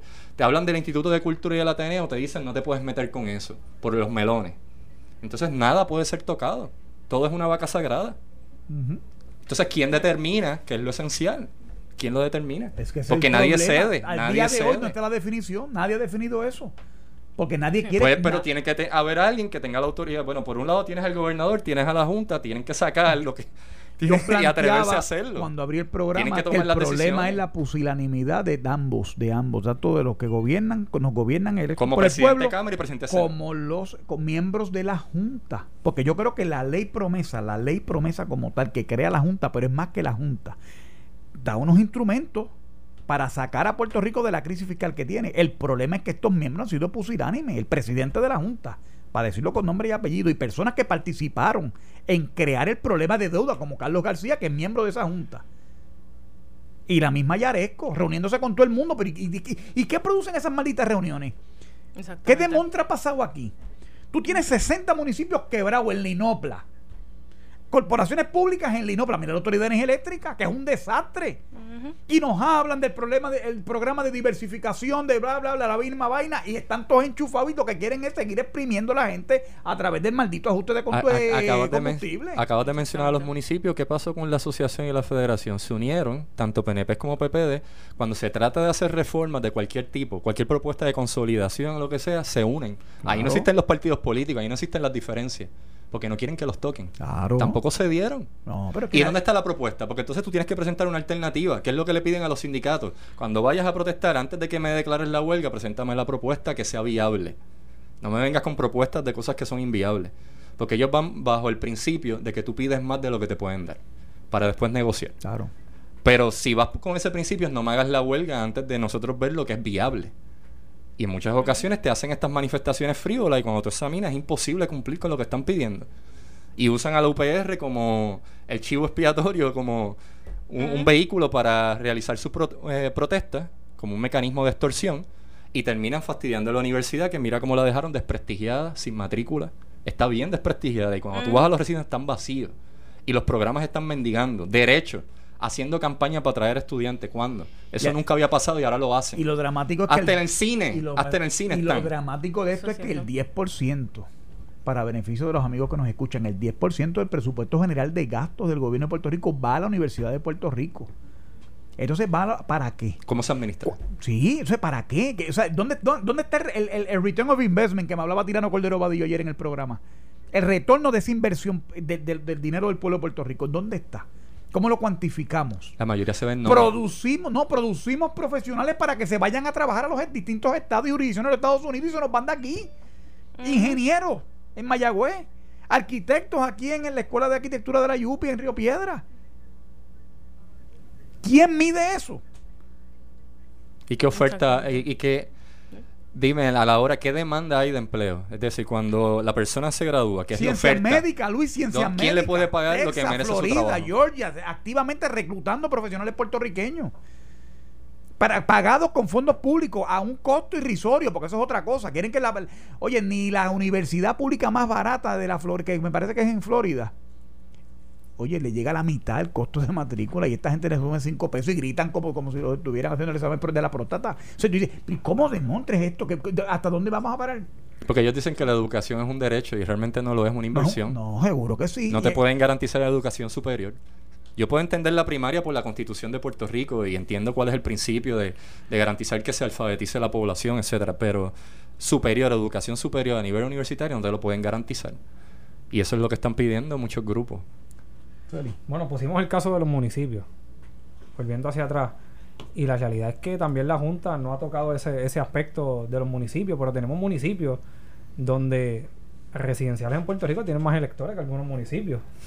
Y tienen director de recursos humanos, director de finanzas, director de obras públicas, eh, y ganando salarios como si fueran legisladores. 6 mil, 5 mil. Y ahí hay un gasto, ¿entiendes? Yo entiendo que podemos consolidar esos municipios, que esa era, ¿verdad? La, idea que tenía el ex gobernador Rosselló, consolidar parte de esos municipios, ¿verdad? Hacer los condados y que hubiera una sola oficina de recursos humanos, un solo director de finanzas porque ahí también hay dinero, o sea, 7 mil dólares, un director de finanzas al año son 84 mil dólares. Y 84 mil y 5 mil el de recursos humanos, 3 mil o 4 mil. O sea, son, estamos viviendo momentos difíciles y todos tenemos que, como, como tú decías, todos tenemos que ponerle nuestra parte. O sea, todo el mundo tiene que poner su granito y todo el mundo tiene que aportar. Y los municipios se han vuelto intocables. Los municipios se han vuelto intocables y nadie, nadie habla de eso. No, y lo peor de eso es que plantean darle rango constitucional al municipio de Las Marías. Yo digo, pero en serio, esto, puede, esto, esto, esto, esto es en serio. Rango constitucional a municipios que no tienen la capacidad de generar sus propios fondos de, de, de, de administración, de, de, operar, de operación. Que si no son con fondos federales, que si no son con asignaciones directas del gobierno central, no pueden subsistir. Esa es la realidad. Y eso es lo y cuando tú escuchas ese tipo de planteamiento, aquí hay que darle un estate quieto porque es que tú no puedes seguir. Y el, Déjame ir a la pausa, Luis, y, regreso contigo porque ya son las 6:26 como que estoy pasadito, así que pausamos y volvemos. Eh, estás escuchando el podcast de Noti1. Análisis 630 con Enrique Quique Cruz. Bien, mis amigos, de regreso, Análisis 630 por aquí por Noti1, en el panel de los viernes, hoy con nuestro compañero Luis del Valle con la compañera Bárbara Collazo, que hoy se nos une, y eh, un querido amigo mío, Félix Daniel, el gran chimuelo, que también nos acompaña en esta edición especial de hoy viernes. Eh, Luis, te interrumpí para ir a la pausa para que termines ese pensamiento, porque hay otras cositas que también quisiera discutir, así que adelante. Vamos a ver si, si caigo en, tiempo. Estábamos hablando específicamente de los municipios, del UPR y, de los recortes, pero en, en cuanto a los municipios, el, el tranque yo entiendo que tiene que ver con el aspecto político electoral. Claro. Y se nota porque el mismo Tomás Rivera Chat en muchas ocasiones, él hace el trabajo tras bastidores para quedar bien con los alcaldes. Y hace, él es muy bueno en lo que es trabajo de directiva, de partido, por eso es presidente y ha estado vicepresidente por mucho tiempo. Y aunque no es favorito para una carrera eh, de gobernador, y no lo ha intentado porque no se ha querido arriesgar, y no, no ha visto apoyo electoral como para ser gobernador, sí sabe cómo manejarse en términos de ganarse a los alcaldes. En el Partido Popular eh, han sido exitosos ganando la mayoría de las alcaldías, tienen 45 alcaldías. Y ganaron alcaldías que las solía ganar el PNP, como Loíza, por ejemplo. Eh, y también quieren mantener ese, dominio. Así que por las condiciones que hay, ni PNP ni PPD, ni el presidente del Partido No Progresista, que es Tomás Rivera Chat, ni los populares que tienen la mayoría de las alcaldías, quieren la consolidación de los municipios por razones político-electorales.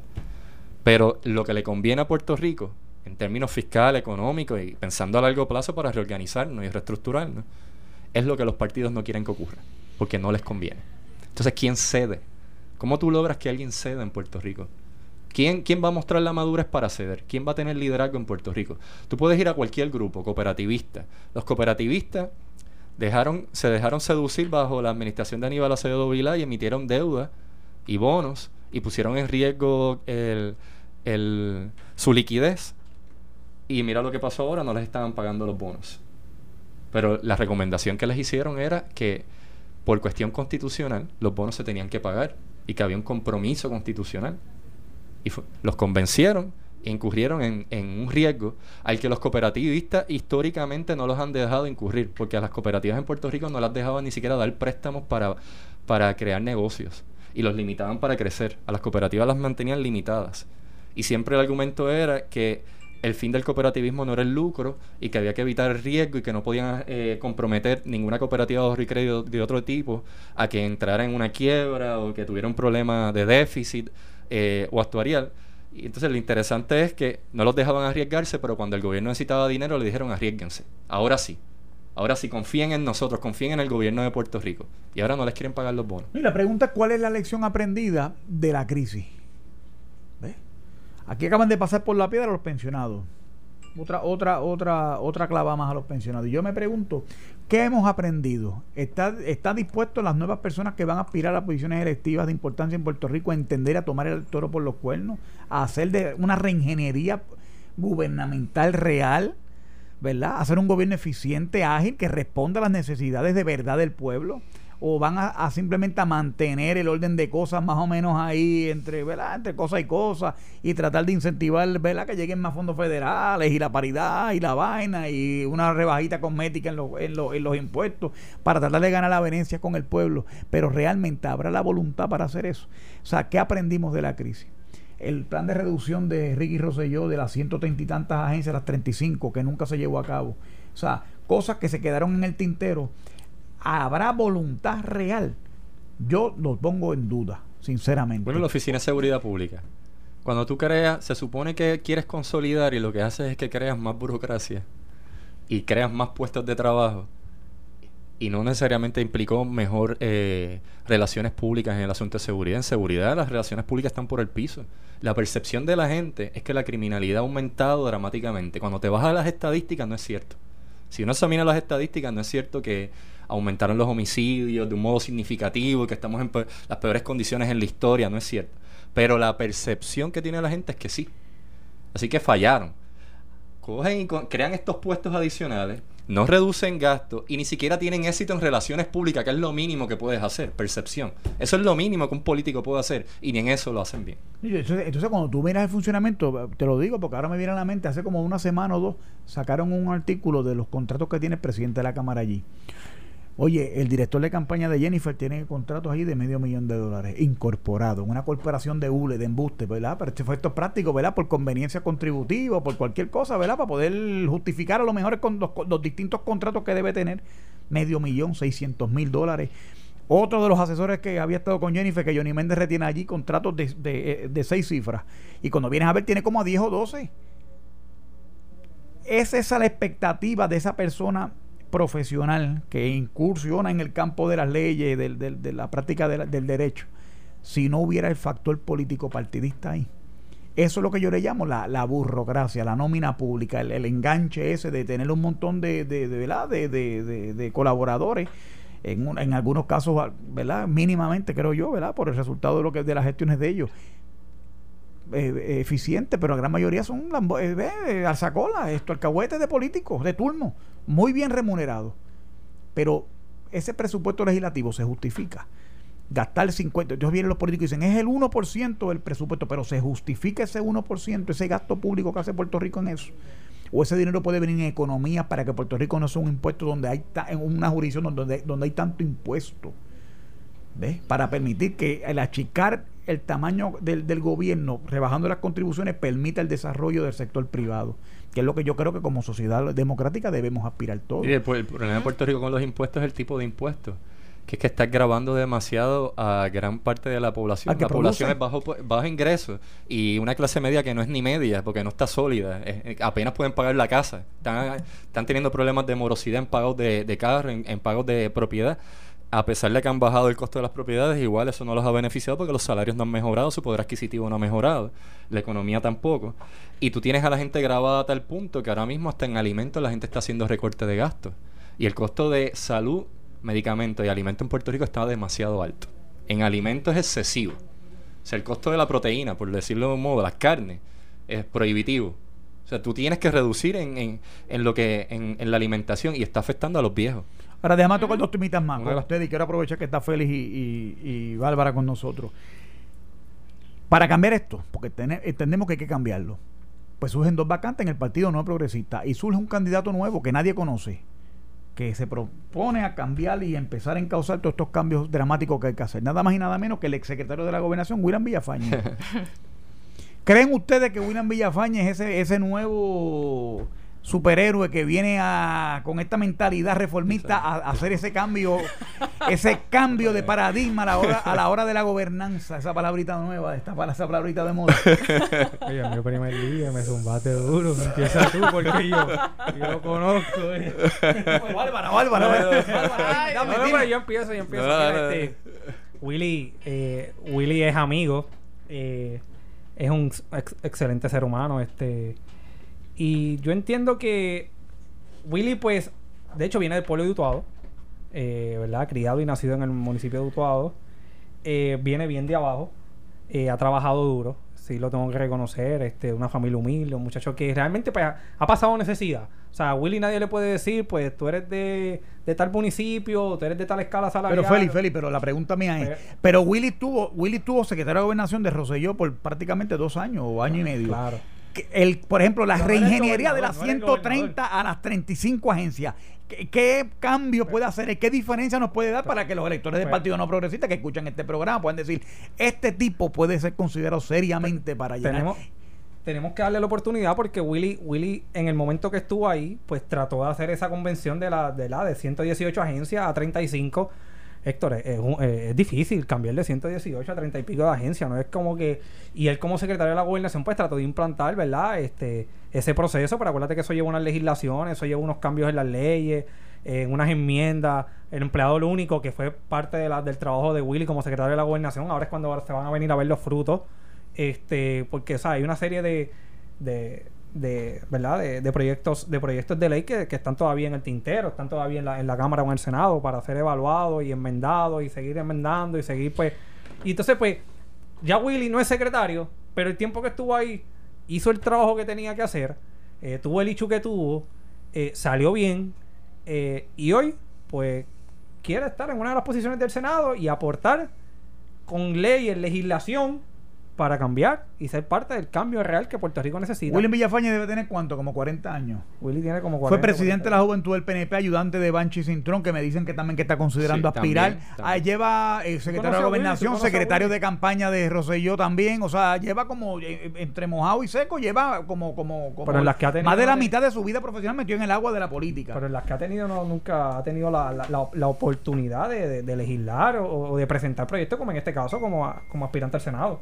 Bueno, me dicen que dirigió la Comisión de Vivienda también. El señalamiento que se le puede hacer en, contra del que pesa en contra del uno es que la administración de Ricardo Rosselló quedó muy mal parada en términos de imagen y él estuvo en esa administración. El otro señalamiento que se puede hacer es lo del chat, que independientemente de que tú salgas bien, como le pasa al otro candidato, ¿cuál es el otro? Se me fue el nombre ahora, el que defendió Martínez, Héctor Martínez. Héctor Martínez.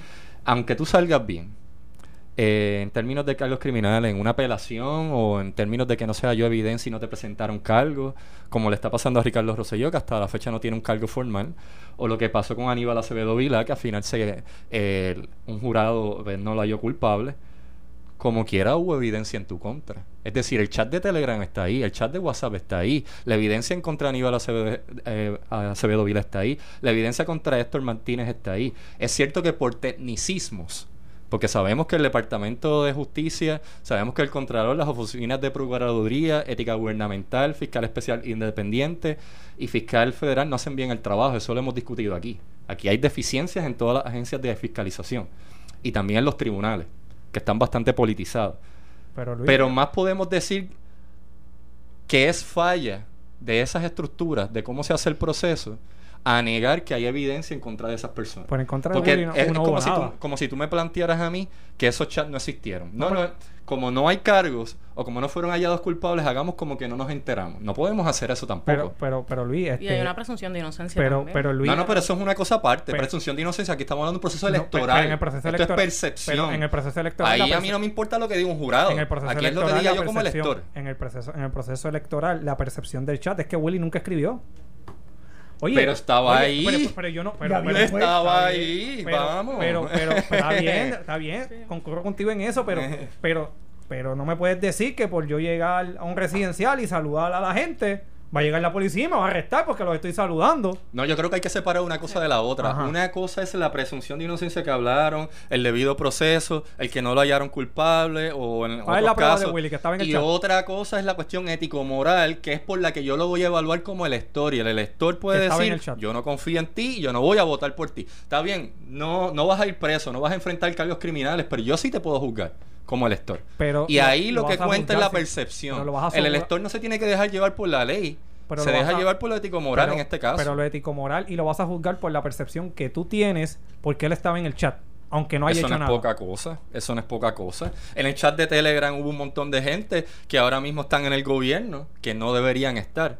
Que no deberían estar ahí. Y que no le conviene a Wanda Vázquez y se lo han reclamado. Les han dicho porque no sacas a, a Gerandi que Gerandi tiene dos cosas. No solo está lo del chat, está también el video donde él sale eh, alegadamente extorsionando a, donantes del partido, tanto funcionarios de gobierno como donantes, para que donaran a la campaña de Ricardo Rosselló.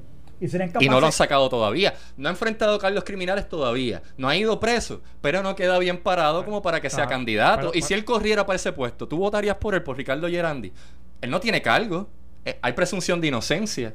Pero, votarías por él. Si Ricardo Rosselló viene y dice, yo quiero correr para el Senado, ¿votamos por él también? no ha enfrentado cargo. Él no ha enfrentado cargo. En el caso de Willy. Estaba en el él chat. Estaba en el chat. También hay un problema moral ahí. Y se le puede hacer el señalamiento a él, igual que a Gerandi, igual que a Ricky, igual que a cualquier otro. No debe haber doble vara. Por estar en el chat y no haber escrito. Es una percepción tuya. Pero es que en el chat estuvo Maldonado también, que fue el que probablemente denunció el chat de Telegram. Y Maldonado no es santo de mi devoción y también se le puede cuestionar. Si Maldonado corriera para el puesto del Senado, él tampoco, hasta la fecha. Pero con, hasta la fecha que, ha parado con Maldonado. Pero con el licenciado Maldonado vieron también, se levantaron otros issues más, más allá de contrato. O sea, estamos hablando de Willy Villafañe, que no tiene ningún tipo de situación más allá de haber estado en un chat. Y tú lo estás juzgando porque estaba en el chat, que es la percepción. Sí, lo puedo hacer. Yo soy un elector claro, y estoy evaluando a toda persona que es inmoral. Lo puedo hacer. Y tú lo puedes, voy a hacer. Y tú lo puedes hacer y, y te respeto eso. Pero la realidad es que más allá de eso, la realidad es que no hay nada en contra de Willy. No hizo nada. Ni siquiera escribió. Es como cuando hablan de que díselo a Norma, y voy a traer el tema de Norma Burgos. Norma Burgos nunca escribió en el chat, solamente dicen, se lo voy a decir a Norma, no la puede juzgar porque ella ni tan siquiera estaba en el chat. Yo creo que eso es lo que gira el contra Willy, precisamente lo que acabas de decir, que no hizo nada, pero no hizo nada como secretario de la gobernación, no hizo una diferencia positiva en la gestión de que Ricky Rosselló pudieran causar una obra de gobierno, por ejemplo, esa reingeniería gubernamental que todo el mundo grita que hasta el Congreso la legisló, no fueron proactivos para sacarnos del marasmo gubernamental de Alejandro y ellos hacer una diferencia. Pero fue el que denunció lo del chat de WhatsApp. No, pero no entremos Pero fue él el que lo denunció. No, ok, pero tú. No, fue negligente. Fue Aníbal. o sea, yo quiero un senador que no haga su trabajo. Pero para que yo quiera un senador sabes que el Senado tiene la capacidad de enjuiciar a un gobernante. Tú sabes que Ricardo Rosselló, si la Cámara lo aprobaba y lo iniciaban el proceso de residenciamiento, le tocaba enjuiciarlo al Senado. Yo quiero un senador como Villafañe, una persona que se entera de cosas que son inmorales o ilegales y no hace nada. No, no quiero gente así. Yo no quiero gente negligente. Eso es lo que quiero. Omisiones no quiero. Por eso traigo a la mesa el tema para que la gente escuche las opiniones de todos y, tengan elementos de juicio para jugar. Bárbara, dime algo sobre sí, Sí, no, yo entiendo que al igual que, el compañero habla aquí, eh, él es una persona pues que tiene experiencia dentro del partido, eh, es una persona trabajadora, está bien preparada. Yo creo que entiendo los issues que hay, eh, como dice aquí el compañero también con, con, el, con los diferentes chats, pero también yo entiendo que es bien importante evaluar todas las propuestas, ¿verdad? Finalmente se tomará una determinación. Hay otros candidatos que también eh, pues tienen su preparación que tienen que tienen su preparación eh, la de la presidenta de los servidores públicos estadistas me parece que se llama Glorimar una eh, se me olvidó el apellido de ella pero hay, hay eh, varias personas que están interesadas en esto y yo pienso que pues es bien importante también o sea nos estamos enfocando en, en los issues que pues son importantes y hay que traerlos sobre la mesa pero también hay que irnos a, a, a la sustancia qué proponen cómo quieren hacer la diferencia Eso es bien importante. También yo pienso que por eso estamos donde estamos, porque a veces la gente evalúa a los partidos políticos y pues por ende a los políticos por issues pues del pasado y por issues que pues ya se resolvieron y que pues se, se verdad en este caso pues fueron personas que salieron pues airosas. Está de cada elector pues decidir lo que para cada uno es moral o no pero más aún o sea qué propone, cómo quiere hacer la diferencia, eh, está preparado, no está preparado, cuál es la experiencia.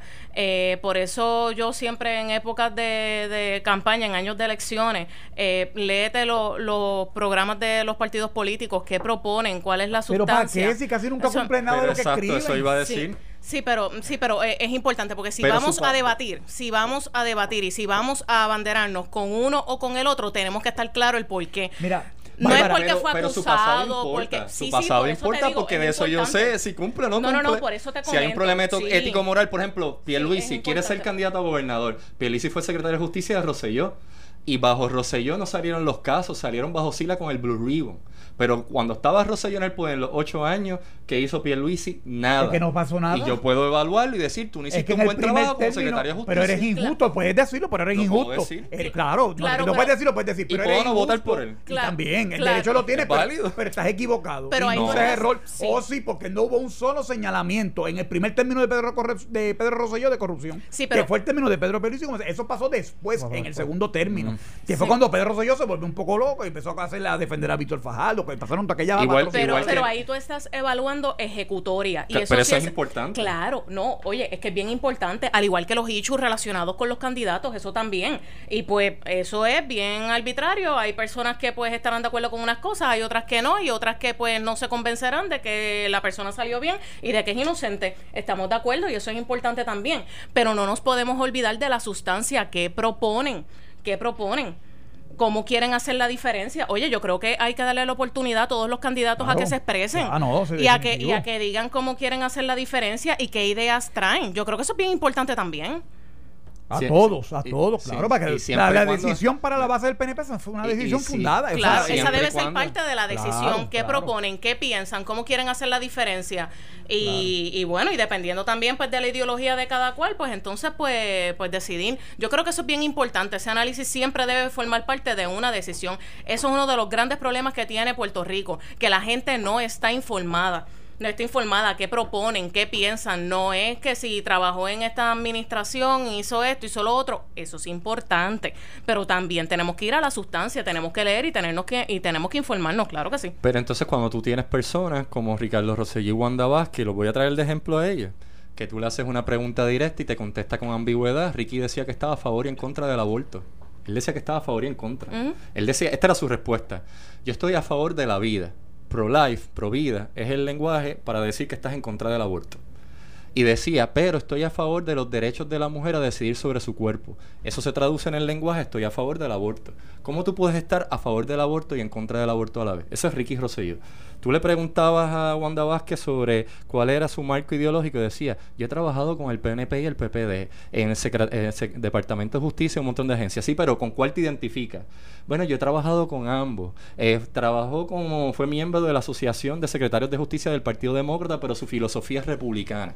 ¿Cómo tú puedes ser demócrata y republicana a la vez? ¿Qué eres? Porque yo puedo buscar su programa, pero me va a decir qué es esto y qué es lo otro a la vez. ¿De qué me sirve eso si son ambiguos? Son las inconsistencias. Son demagogos. Claro, claro. Y cuando viro su ejecutorio se contradicen también. Si no hay consistencia, si no hay coherencia. Entonces, yo puedo examinar su programa de gobierno, pero ¿de qué me vale eso? ¿De qué me vale eso? Yo he visto debates de gobernación y debates de, eh, de comisionados residentes. Nunca he visto consistencia, no he visto coherencia y no contestan las preguntas. He visto debates para alcalde de San Juan. No son consistentes, no son coherentes, no contestan las preguntas. ¿De qué me vale escuchar el debate si no contestan las preguntas? Pues para poder determinar si un candidato es ambiguo o no y a un candidato ambiguo, pues por lo menos eh, partiendo verdad de lo que estás diciendo, pues mira, no se favorece porque tú personalmente eh, hiciste la asignación, buscaste, viste que el candidato es ambiguo y no te convenció, no te da confianza y no votaste por él, pero el ejercicio hay que hacerlo. No, yo estoy de acuerdo con que el ejercicio hay que hacerlo. Y yo lo he hecho. Y por esa razón no votaría por Villafañe, porque hice el ejercicio. Eso es lo que estoy haciendo. y por lo que estamos haciendo ahora mismo. Y por, lo que estamos haciendo ahora por Héctor Martínez votaría. Tampoco. y por la presidenta de las mujeres. De hecho, no, vamos a decirlo claramente, yo no voy a participar de esta primaria, yo no soy PNP. Ah, bueno, Eso pues está claro y yo lo he dicho. Y soy crítico de todos los partidos aquí y creo que se debe inscribir un partido conservador fiscal y republicano. Por lo que veo, eso no va a ocurrir este cuatrenio. no, sí, yo lo vi que el Partido Socialista Republicano ese que iban a reinscribir se quedó en el limbo también. Bueno, Alfredo Casio decidió que él va no, a correr no, no, en esto. no, pero no me refiero a Alfredo. Aparentemente es un partido estadista republicano que se llamaba así. Ah, bueno, que lo intentaron, PER, pero tampoco se dio. Y murió en el, en el acto. Por- hasta la fecha no hay un partido inscrito que sea conservador fiscal hasta la fecha. Ahora, tú, yo te voy a decir una cosa, a ti, yo te voy a decir porque ese partido no va a funcionar. Porque aquí, según las estadísticas, el 60% de la gente no trabaja y el otro 30% pasa hambre.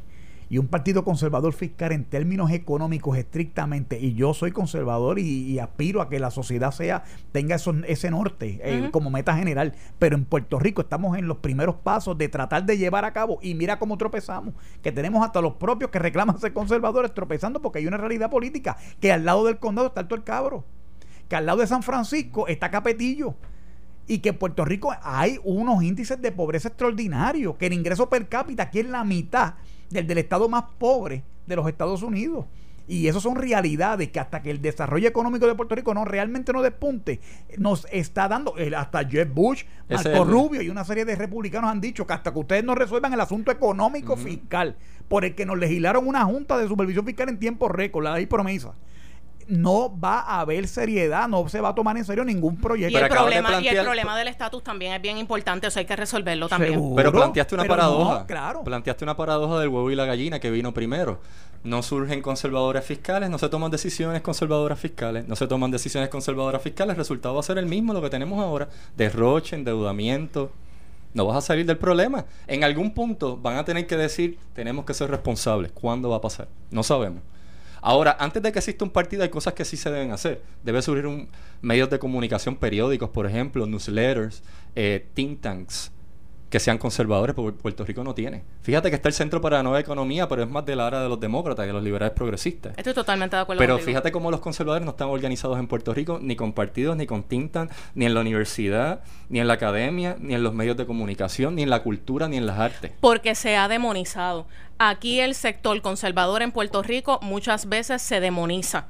Por alguna razón u otra, ¿verdad? Eh, la, Pero porque los independentistas los persiguen y los hostigan. No, y no, esa a es la mí me pasó en la universidad, pero uno tiene que atreverse. Yo me atreví a hablar en las asambleas, me atreví a organizar a la gente, estuve en los College Republicans, estuve en Praza, pero uno se tiene que atrever, no se puede ser cobarde. Claro.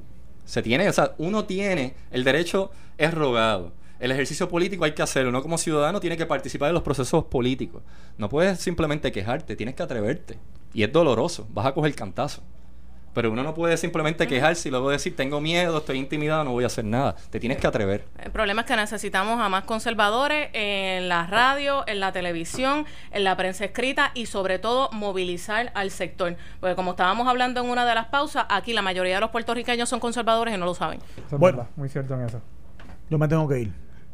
Son las 6.57, así que eh, yo, Quique está debidamente instruido que el lunes debe estar aquí temprano en la tarde y nosotros regresamos el lunes con Quique y yo regresaré un poquito más tarde y seguiremos retomando todos estos temas que son de interés para nosotros en los tiempos donde estamos rehaciendo a Roma con las decisiones que la Junta de Supervisión Fiscal ha tomado hoy y otras más. Así que nos vemos la semana que viene. Para mí ha sido un placer compartir con Bárbara, que se integra hoy, con Félix Chimuelo, que vino, llegó hasta acá, y con mi querido amigo. Gracias Miguel por el Valle. espacio. Esto fue el podcast de Notiuno. Análisis 630 con Enrique Quique Cruz. Dale play a tu podcast favorito a través de Apple Podcasts, Spotify, Google Podcasts, Stitcher y notiuno.com.